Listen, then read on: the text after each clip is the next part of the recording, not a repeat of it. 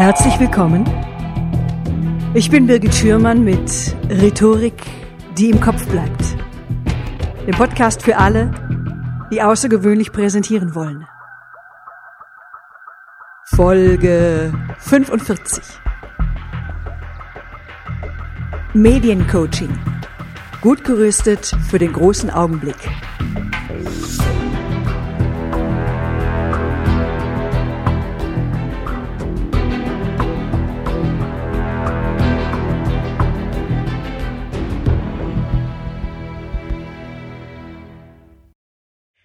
Mein heutiger Interviewgast ist Dr. Heinz Ordner. Dr. Heinz Ordner ist Jurist. Er hatte Führungspositionen bei der Kärntner Landesregierung. Er hat unter anderem den Stab eines Regierungsmitgliedes geleitet und er ist Redner. Und zwar Redner zum Thema Macht haben und Mensch bleiben. Als Coach unterstützt er seit 17 Jahren Politiker bei ihrer Vorbereitung auf öffentliche Auftritte. Heinz, mein letzter Interviewgast, der kam zu meinem Interview aus dem Berliner Wedding angereist. Äh, du bist extra aus Österreich gekommen. Toll, dass du da bist. Ich freue mich sehr auf unser Interview. Hallo Birgit, danke für die Einladung. Ich bin gerne angereist. Äh, die Chance, in deinem tollen Podcast auftreten zu können, die lässt man sich nicht entgehen. Und ich handhab so wie mit meinen Kunden in der Politik und in der Wirtschaft wenn Sie die Chance haben, ein Gespräch, ein Interview persönlich zu führen, statt zeitversetzt und ortsversetzt, dann führen Sie es persönlich. Es ist um so viel angenehmer. Das freut mich. Ähm, Heinz, halten denn Politiker geheim, wenn sie ein Mediencoaching in Anspruch nehmen? Manchmal haben wir den Eindruck, in der Politik bleibt überhaupt nichts mehr geheim. Aber das Coaching gehört zu den Dingen, über die nicht gesprochen wird und über die man nicht gerne spricht. Und wenn jemand sagt, da ist jemand gut gecoacht, dann ist das kein Kompliment, dann meint man meistens, die Person ist nicht besonders glaubwürdig. Das ist übrigens auch die Kunst im Coaching, dass du den Menschen nicht veränderst, ihn so last wie er bist und trotzdem mit ihm arbeitest, dass er mit seinen Stärken zum Vorschein kommt bei einem öffentlichen Auftritt. Ich hatte mal mit einem Politiker gearbeitet für ein Fünf-Minuten-Statement drei Stunden harte Arbeit, 15 Durchgänge von diesen fünf Minuten, zehnmal gefilmt ungefähr, bis es gesessen hat. Am Abend bei der Veranstaltung haben dann die Leute gesagt, ich wusste gar nicht, dass der so natürlich reden kann. Da war überhaupt nichts Natürliches dran. Das war harte Arbeit im Coaching. Ja, spannend. Ähm, das Urteil über einen Politiker hängt ja stark davon ab, ob man ihn sympathisch findet. Und wie kann sich denn ein Politiker Sympathie durch die Medien erarbeiten? Birgit, da muss ich ein bisschen provozieren. Es geht zuerst noch nicht um Sympathie. Es schadet nicht, würde ich sagen. Es ist schon gut, wenn einen die Leute mögen. Aber es geht zuerst darum, dass du überhaupt einmal bekannt wirst. Einen sympathischen Menschen, den niemand kennt, da gibt's in Berlin Millionen davon. Also zuerst einmal musst du bekannt werden, geht's darum, auch zu polarisieren, inhaltlich, aber auch in der Art, wie du deine Kommunikation anlegst. Und dann kannst du immer noch dadurch sympathisch werden, dass du kompetent, glaubwürdig ein Thema vertrittst, das andere Menschen betrifft und anderen unter den Nägeln brennt. Es geht doch darum, und da habe ich mit dem Björn Engholm, weiß nicht, bei so manchem Glas Rotwein diskutiert schon seit Jahren. Es geht darum, dass jemand ein Typ ist, ein Original, dass er unterscheidbar ist und dadurch entsteht Nähe, dass, dass die Leute nicht das Gefühl haben, dass sie so ein Einheitstyp, so dieses, dieser typische Politiker-Habitus, diese typische Politikersprache. Wenn Sie da die Chance haben, sich ein bisschen unterscheiden und ein bisschen spannender aufzutreten als die Konkurrenz, dann entsteht auch Nähe und dann entsteht auch Sympathie. Bei einem Vortrag, da interessieren sich die Zuschauer ja sehr für den Menschen, den sie da vor sich sehen. Und die interessieren sich dann für die Persönlichkeit oder für seine Erlebnisse oder auch wie er auf Fragen reagiert. Und das ist ja bei einem Medienauftritt eigentlich nicht viel anders. Und jetzt nehmen wir mal an, ich werde als Politiker zu einer Gesprächsrunde im Fernsehen eingeladen, also beispielsweise Anne Will oder sowas. Und jetzt auch, wenn nicht alle Zuschauer den politischen Schlag abtäuschen, folgen können, die fällen ja dann trotzdem ein Urteil. Und wie kann ich denn als Politiker in einer Talkrunde mit meiner Persönlichkeit punkten? Birgit, da hast du gleich das schwierigste Format gewählt, dem du dich als Politiker aussetzen kannst. Eine Talkrunde ist in Wirklichkeit ein öffentlicher Schaukampf, eine Art Redewettbewerb. Aber es sollte bei Gott nicht so aussehen. Und jetzt musst du da sympathisch, empathisch, zuhörend wirken und trotzdem musst du als Teilnehmer aufpassen, dass du da nicht untergehst da dringen. Also du musst eine gute Mischung finden zwischen präsent sein, zwischen Dasein, zwischen die Raum nehmen und trotzdem zwischen nicht zu dominant aufzutreten und dann wieder ins Unsympathische abzugleiten. Also das halte ich für eine der schwierigsten Dinge.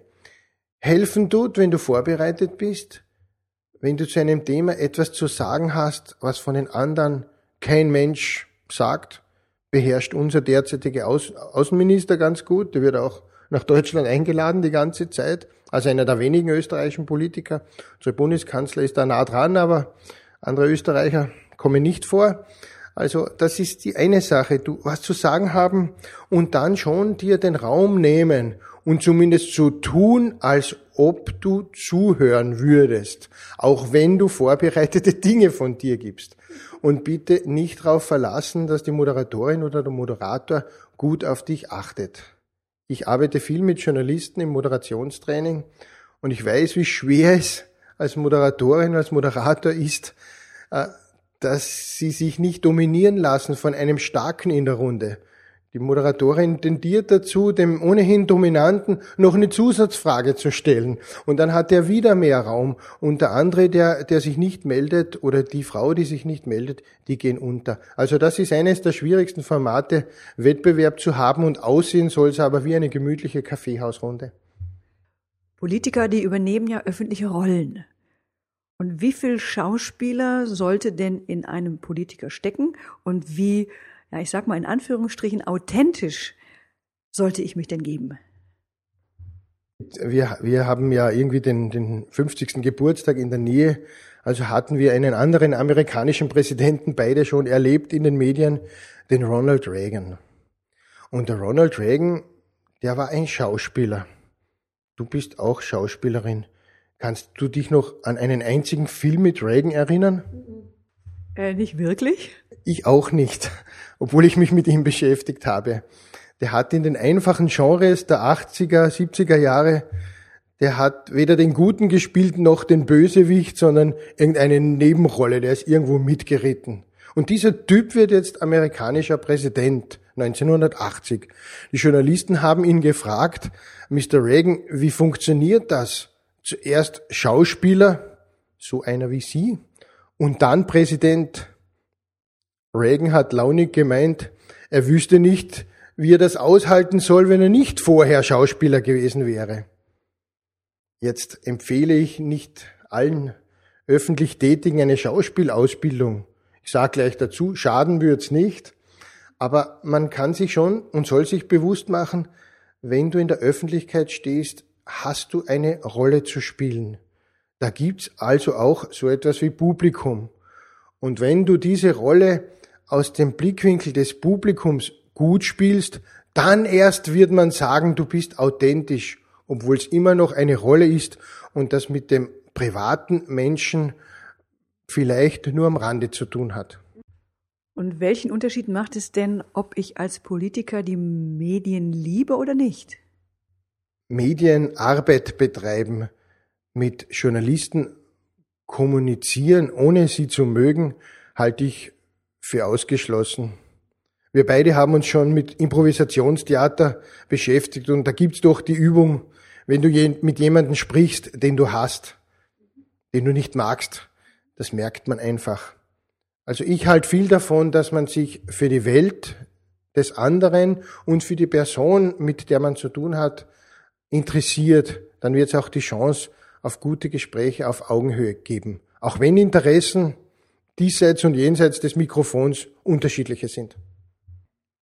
Es gibt doch auch sicherlich bei den Politikern Vorlieben in der Medienauswahl. Also manche sind vielleicht stärker bei einer Pressekonferenz, auf die sie sich gut vorbereiten können, und andere, die lassen sich vielleicht gerne auf spontane Interviews mit unabgesprochenen Fragen ein.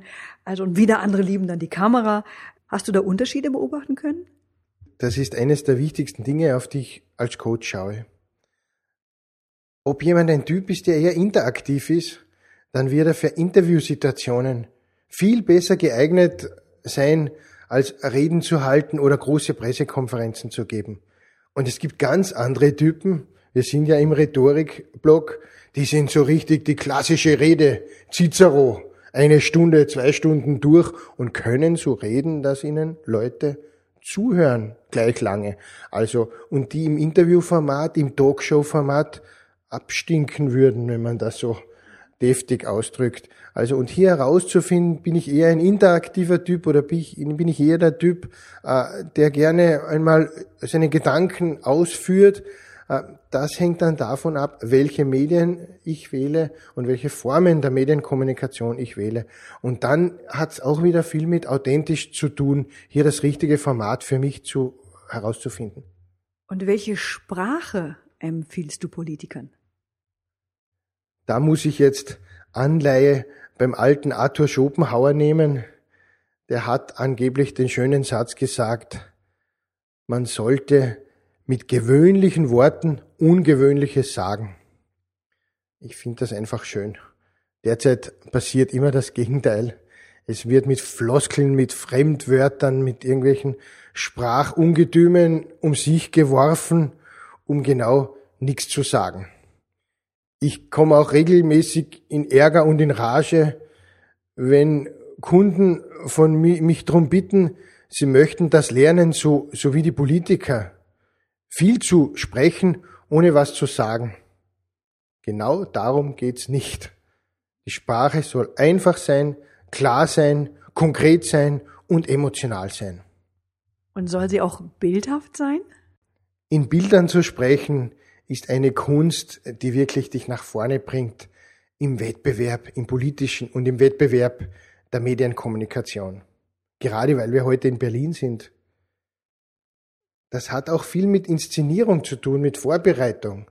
Wir wissen schon lange, dass Kennedy in den 60er Jahren seinen Ausspruch Ich bin ein Berliner nicht spontan beim Anblick des Brandenburger Tores geäußert hat, sondern dass dieser Satz schon zu Hause vorbereitet worden ist und dass er die richtige Lautsprache noch im Hotel ein letztes Mal trainiert hat. Ähnlich war es wahrscheinlich beim Ronald Reagan, als er gesagt hat, wir glauben ja wohl an den Glasnost und an die Veränderungen in der Sowjetunion. Aber damit wir es wirklich glauben können, open this gate, Mr. Gorbatschow machen Sie das Brandenburger Tor auf. Und da in, in dies so konkret zu fassen und dies in so klare Bilder zu fassen, das Tor aufmachen, das hat wirklich Kraft. Prominente, die zeigen ja manchmal in den Medien Haus und Hof vor. Bei den Politikern erlebe ich das jetzt eher seltener. Und ist es denn sinnvoll für einen Politiker, sich auch mal privat in den Medien zu zeigen? Als Mensch, auch als private Person mit einem gewissen, in einem gewissen Ausmaß erlebbar zu sein? Ja. Die Schlafzimmertür aufzumachen? Nein. Wenn du die einmal aufmachst, dann kriegst du sie nicht mehr zu. Wenn es für dich selbstverständlich ist, dass du deine private Wohnung filmen lässt und Journalisten dort mit Kamera aus und eingehen, dann ist es wenig glaubwürdig und wenig effizient, wenn man dann plötzlich wieder auf ein Privatleben besteht, wenn es einmal unangenehme Zeiten gibt und die sich ähnliche Freiheiten herausnehmen wollen. Also ich würde da eine strikte Haltung einnehmen, aber durchaus bestimmte Dinge herausnehmen. Ökonomisch mit der Wahrheit umgehen, aber nicht lügen, auch bei dem Bild, was ich von mir selber vermittle. Wenn jemand sportlich ist, soll er ruhig mal beim Joggen erlebt zu werden. Aber dass man die Bildzeitung mit in den Familienurlaub nimmt, davon rate ich ab. Auf der Homepage von einer, ich sage jetzt mal, Konkurrentinnen, da, da habe ich einen Satz gelesen, ähm, Sie erfahren, wie Sie vor Mikro und Kamera noch besser wirken. Was sind denn da deine Tipps? Also das jetzt in 20 Sekunden zu sagen, ist für mich natürlich überhaupt kein Problem. Wenn wir öffentlich auftreten, befinden wir uns immer in einer künstlichen Situation, in einer Art Bühne, ein Stück weit ausgesetzt. Und die ganzen Ratgeber, die da sagen, man soll sich halt natürlich geben, authentisch, so wie man halt sonst auch immer ist als Privatperson, die greifen dann nicht. Weil damit du in einer künstlichen Situation natürlich wirkst, musst du die sehr oft üben und sehr oft trainieren. So wie bei dem einen Politiker, den ich erwähnt habe. Für fünf Minuten sprechen haben wir drei Stunden gearbeitet und dann hat er völlig natürlich gewirkt. Bei der speziellen Situation Kamera hat es natürlich viel mit Optik und Äußerem zu tun. Ziehen Sie sich anständig an. Nicht verkleiden, aber anständig anziehen. Äh, Gibt es natürlich viele Tipps, die überall nachzugoogeln und nachzulesen sind. Also enge Muster tendieren dazu zu flimmern, starkes Rot, Schwarz, Weiß sind Farben, die vor der Kamera nicht gut gehen. Also hier einfach keine Accessoires, Accessoires verwenden, die extrem stark ablenken, außer Sie wollen Ihre Ohrringe transportieren oder Ihren, Ihr Piercing, dann ist das was anderes, wenn Sie es bewusst machen wollen, aber meistens ist das unabsichtlich und man wundert sich, dass alle nur auf das schauen. Ich habe mit einem Bürgermeister geredet, der bei uns in Österreich in der Pressestunde am Sonntag war. Das ist die wichtigste Politik Sendung der Woche. Und er hat mir erzählt, die meisten Feedbacks hat er zu seiner Krawatte bekommen und nicht, ob er dort gut geredet hat. Also da ist die Optik wichtig und die sollte man nicht dem Zufall überlassen. Das zweite ist beim Mikrofon. Äh, wir alle tun uns sehr schwer, unsere Stimme zu hören in einem elektronischen Medium. Also da arbeite ich selber immer noch dran, dass ich meine Stimme schätzen lerne wenn, auch wenn sie von jemand anders aufgenommen wird. Und da hilft, dass man sich einfach zu Hause mit der Audiofunktion Sachen vorspricht, Sachen vorformuliert, sich anhört, versucht etwas besser, klarer, prägnanter zu sagen. Also um sich hier mit der elektronischen Variante der Stimme, die ganz anders ist, als wir uns sonst wahrnehmen, anzufreunden. Ansonsten halte ich einfach davon, viel einzugehen auf das, was gefragt ist, auf das, was den Menschen gegenüber interessiert und auf das, was ich zu sagen habe, dann sollten Kamera und Mikrofon nur eine nebensächlichere Rolle spielen. Welche Tipps gibst du den Politikern im Umgang mit Journalisten? Ich halte sehr viel auf Augenhöhe zu kommunizieren. Es gibt Politiker, die machen sich klein, wenn Journalisten im Raum sind, um nachher, sobald sie den Raum wieder verlassen haben, über sie herzuziehen als ob die das nicht spüren würden. Und, ich, und es gibt welche, die glauben, hin, hinabschauen zu müssen, so von oben herab die Medienmeute behandeln zu müssen. Ich halte sehr viel auf Augenhöhe miteinander umzugehen, sich füreinander zu interessieren und durchaus selbstbewusst miteinander zu sprechen. Eine zweite Sache ist, dass man sich aber nichts gefallen lässt. Ich respektiere die Arbeitssituation äh, des Journalisten, aber ich lasse mich nicht vor einem Hintergrund ablichten, der für mich mir zum Nachteil gereicht bei diesem Thema. Oder ich lasse mich nicht in einem Raum ablichten oder filmen, in dem ich mich nicht wohlfühle. Oder ich lasse mich nicht auf einer Baustelle, wo so viele Störungen sind, interviewen, wo ich nicht bei der Sache bin. Und eine ganz wichtige Sache ist der Umgang mit Zeit. Ich lass mich nicht unter Druck setzen. Besser einmal Nein sagen, besser einmal um ein Interview umsagen, als es komplett in den Sand zu setzen. Gerade bei den audiovisuellen Medien ist ja so, ich kann ja nicht sagen, ich war das nicht. Ich kann ja nicht sagen, der Journalist hat mich unfair geschnitten, wenn er von einem 10 Minuten Interview die 30 Sekunden nimmt, wo ich wirklich grottenschlecht war. Also das ist besser, das Setting für mich selbstbewusst mitzubestimmen. Und noch etwas, wenn ein Journalist am Telefon ist, einfacher Tipp, bitte rufen Sie zurück. Darf ich Sie zurückrufen? Worum wird es denn gehen? Ist es Ihnen recht in einer Stunde? Dann haben Sie alle Zeit der Welt, sich vorzubereiten, nochmal drüber nachzudenken, ob Sie überhaupt mit dem sprechen wollen und was ich von meinen eigenen Anliegen transportieren könnte. Medien oder Journalisten, die haben ja heute die Tendenz, nicht locker zu lassen. Und wie dick sollte denn mein Fell sein, wenn ich eine Laufbahn als Politiker einschlagen will? Gerade so dick, dass Sie noch spüren, was sich tut bei den Menschen, für die sie angetreten sind. Also die, die, die Nilpferdhaut empfehle ich auch nicht, weil sie dann wirklich bei manchen Politikern habe ich das Gefühl, ihr Rückgrat ist, ist die, ihr einziges Rückgrat ist die dicke Haut. Also, also sie dann von ihren Wählerinnen und Wählern nichts mehr wahrnehmen. Darum kann die dicke Haut nicht die einzige Antwort sein. Allzu empfindlich zu sein, empfehle ich ebenso wenig. Und das müssen sie lernen. Ich habe selber erlebt in harmlosen Interviewsituationen. Dann wurde da ein Satz zitiert von mir in der Zeitung also man wird genau zu prüfen haben, wie Ordner sich in dieser und jener Situation verhält. Und ich habe tagelang darüber nachgedacht, warum schreibt die das, was meint sie, was unterstellt die mir. Die hat einfach ihren Job gemacht. Und als Coach bin ich oft der Meinung, meine Kunden sollen doch bitte nicht so empfindsam sein. Und wenn du dann selber in der Situation bist, uh, da sind wir sehr sensibel sehr sensibel. Drum, du brauchst schon ein, ein, ein gesundes Selbstbewusstsein und eine stabile Haut, aber zu dick sollte sie auch nicht sein. Das Gespür für die Menschen sollte bleiben.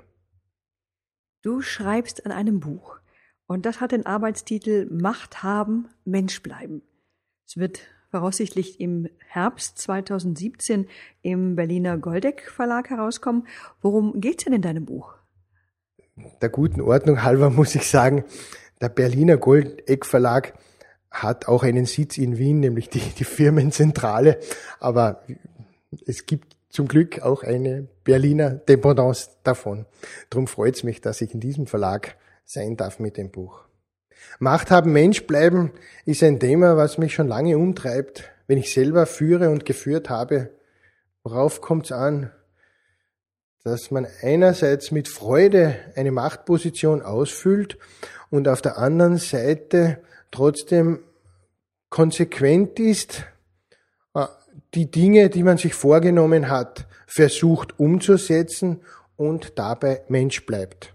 Mensch bleiben hat damit zu tun, dass sie sich nicht bis zur Unkenntlichkeit anpassen und anbiedern, dass ihre Nachbarn und ihre Freunde nicht mehr wissen, was mit ihnen geschehen ist und was aus dieser Person geworden ist, hat aber auch ganz viel mit Kommunikation zu tun. Und darum geht's mit in diesem Buch. Wie können Leute heute noch in der ersten Reihe erfolgreich sein? Und wie können sie dort kommunizieren? Kommunizieren Mächtige denn anders? Mächtige stehen im Mittelpunkt. Jeder Nebensatz wird auf die Goldwaage gelegt. Bei einem börsennotierten Unternehmen kann eine flapsige Geste, eine unbedachte Äußerung den Aktienkurs in den Keller treiben. Bei einer Politikerin oder bei einem Politiker kann es das Karriereende bedeuten. Wenn ich mit Führungskräften spreche, dann meinen die oft, ich habe so viel Zeit, die ich mit Kommunikation verbringen muss, dass ich erst am Abend zu meinen eigentlichen Aufgaben komme. Organisieren, entscheiden, abwägen, was auch immer. Und denen müssen wir sagen, eure eigentliche Aufgabe in einer exponierten Spitzenposition ist Kommunikation. Und darum ist es auch gut, sich den Rhetorikblog von der Birgit Schürmann Monat für Monat gut anzuhören. Da sind ganz schöne Sachen drinnen, die auch das Führungsgeschäft erleichtern können. Uh.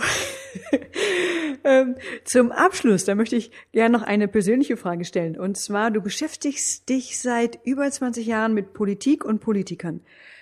Welche großen politischen Themen treiben denn dich um? Also wofür würdest denn du aus dem Haus gehen?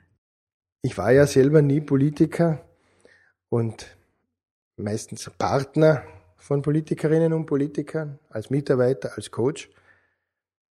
Aber es gibt so schon so zwei Sachen, wo ich sage, dafür würde ich mich engagieren, auch ohne Geld dafür zu kriegen. Das eine ist, dass ich überhaupt nicht einsehe, dass in unserer Welt immer noch Menschen verhungern müssen. Wir sind alle überernährt oder die meisten von uns und schaffen es nicht, denen, die nichts haben, nichts zu beißen haben, irgendwie einen Teil von unserem Überfluss zukommen zu lassen. Also was immer da an Fortschritten möglich ist, wenn ich da einen Beitrag leisten kann, dann leiste ich ihn. Und ein zweites Thema, das beschäftigt mich auch schon seit Jahren. Es ist jetzt ungefähr 50 Jahre nach der Frauenbewegung in unseren Breiten. Und wir schaffen es noch immer nicht, Gleichberechtigung zu leben. Auch bei uns nicht. Wir finden Bograbschen noch immer okay, ohne Sanktion. Gleichzeitig wollen wir aber den Einwanderern schon mitgeben, welches Frauenbild sie gefälligst von uns annehmen sollten. Wir lassen unsere Handys und unsere Elektrogeräte in Indien produzieren, wo man Massenvergewaltigungen als fast normal empfindet. Ich, ich hätte da viel Lust und viel Motivation, was immer wir machen können, um denen zu sagen, das ist nicht normal. Das, das, das ist nicht mehr notwendig im 21. Jahrhundert. Das gehört weg und wenn ihr das nicht schafft, dann seid ihr keine Partner für uns, dass wir in der Frage gleiches Recht für Frauen und Männer, dass wir da endlich mal einen entscheidenden Schritt weiterkommen. Ja, danke fürs tolle Schlusswort. Mensch, vielen Dank, Heinz, für das tolle Interview. Danke, Birgit. Ich bin froh, dass ich heute nach Berlin gekommen bin. Dankeschön. Ja, das war's für heute. Wenn Sie zu diesem Thema mehr wissen wollen, ich habe für Sie einen Hörerservice eingerichtet, für den Sie sich auf meiner Homepage unter www.birgit-schürmann com slash podcast Schürmann mit OE mit Ihrer Mailadresse eintragen können. Ja, ich freue mich, wenn Sie mich auf Facebook besuchen. Und ich freue mich ebenfalls, wenn Ihnen dieser Podcast gefallen hat, wenn er hilfreich für Sie war und Sie mir eine Bewertung bei iTunes hinterlassen. Vielen Dank. Wir hören uns wieder in zwei Wochen. Tschüss, bis zum nächsten Mal. Ihre Birgit Schürmann.